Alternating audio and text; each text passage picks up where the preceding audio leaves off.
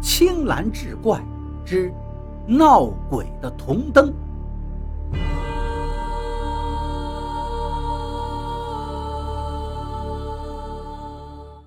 看来这钱月娥下毒杀夫，然后又畏罪自杀，案情似乎已经真相大白。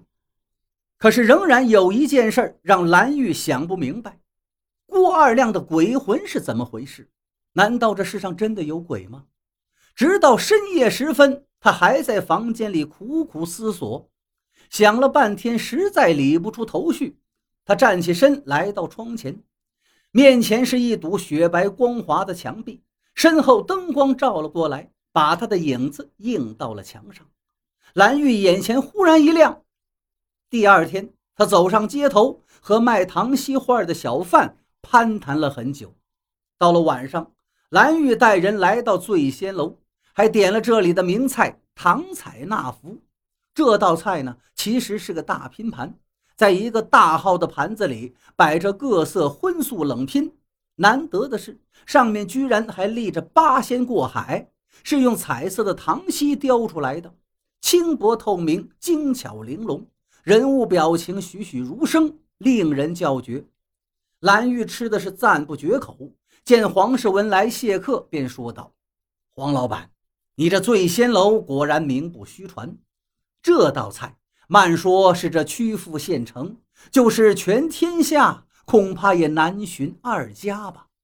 黄世文连忙回应：“多谢大人夸奖，这道菜呢是我们家祖上传下来的，确实是独此一家。”见蓝玉不停的夸赞，差役们也都跟着叫好，纷纷向黄世文敬酒套近乎。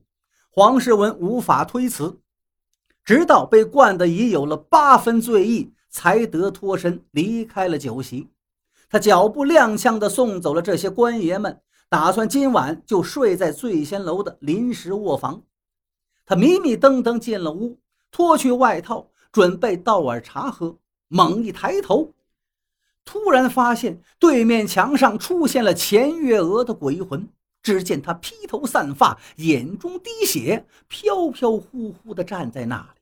黄世文被惊出一身冷汗，酒劲儿顿时就醒了大半。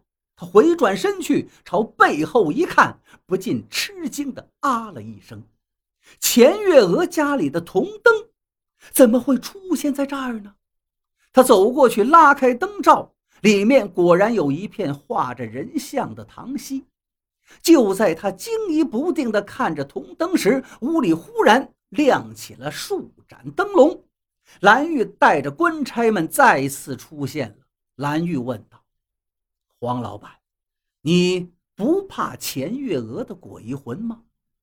黄世文顺嘴回答：“哪是鬼魂呐，不过是唐熙画的影子。”蓝玉道：“黄掌柜，好聪明，好见识啊，连这个都懂。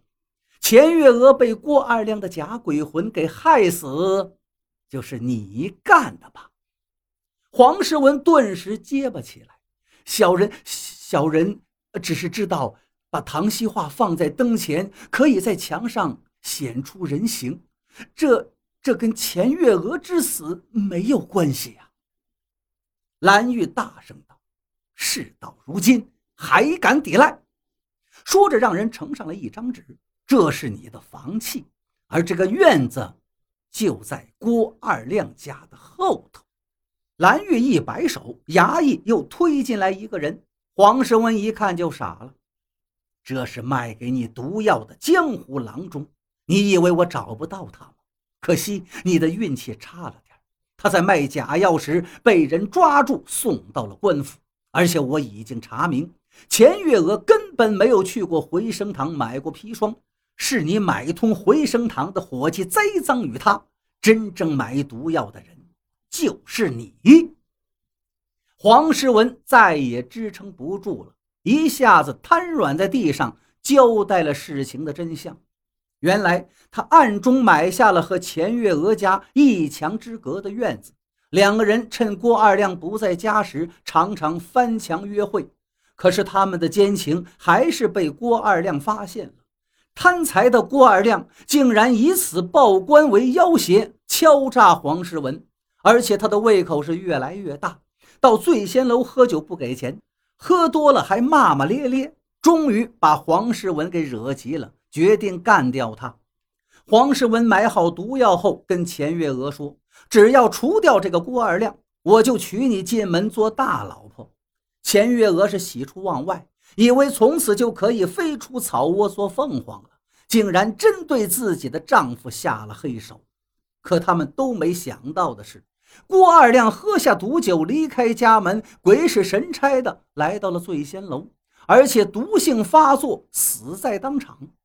黄世文深知蓝玉破案手段了得呀，担心他追查出自己跟钱月娥的关系，那样事情就败露了，干脆一不做二不休，把钱月娥也给弄死了。